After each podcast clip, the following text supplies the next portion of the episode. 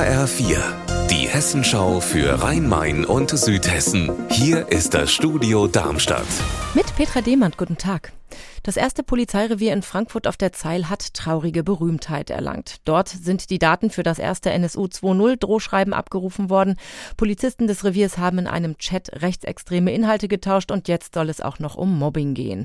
HR-Reporter Frank Angermund, Geht es denn wieder um Rassismus? Wir vom HR haben eine anonyme Mail erhalten und darin wird der Vorwurf erhoben, dass ein Polizist auf dem ersten Revier gemobbt und rassistisch diskriminiert worden sein soll. Der betroffene Beamte hat einen arabischen Namen. Die Polizei teilt nun mit, dass es vor einem Jahr zwar Mobbing auf dem ersten Revier gab, aber es gebe keine Anhaltspunkte für Rassismus.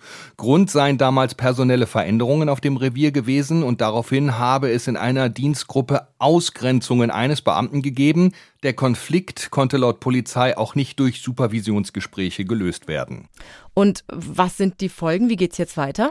Der betroffene Beamte ist seit Oktober auf einem anderen Revier tätig und gegen die fünf mutmaßlichen Mobber laufen Disziplinarverfahren.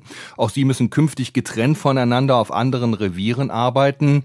Außerdem droht ihnen eine Anzeige wegen Beleidigung, übler Nachrede und Verleumdung. Für die Frankfurter Polizei sind diese erneuten Vorwürfe natürlich Gift, denn das erste Revier war nach den Rassismusvorfällen komplett neu aufgestellt worden und jetzt gerät das Innenstadtrevier erneut in die Schlagzeilen. Mit Trillerpfeifen und Transparenten sind heute 90 der insgesamt rund 350 Beschäftigten der Klinik für Diagnostik in Wiesbaden durch die Stadt gezogen. Sie haben gegen ihren Haustarifvertrag demonstriert und fordern mehr Lohn, so wie die anderen Kollegen und Kolleginnen im Helios-Konzern. Birgitta Söhling, wie groß sind denn da so die Unterschiede? Nach Angaben der Gewerkschaft Verdi verdienen Krankenpfleger, MTAs oder medizinische Fachangestellte an der DKD etwa 600 bis 700 Euro brutto weniger als zum Beispiel an den Horst-Schmidt-Kliniken. Das sorgt natürlich für Frust. Die Streikbeteiligung wäre wohl noch höher gewesen, hätten die Mitarbeitenden nicht den Betrieb etwa der Dialysestation sicherstellen müssen, sagt Verdi.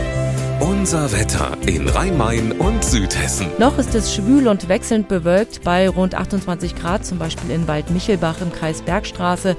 Zum Nachmittag erwarten uns aber kräftige Gewitter, die lokal auch als Unwetter runterkommen können. Ihr Wetter und alles, was bei Ihnen passiert, zuverlässig in der Hessenschau für Ihre Region und auf hessenschau.de.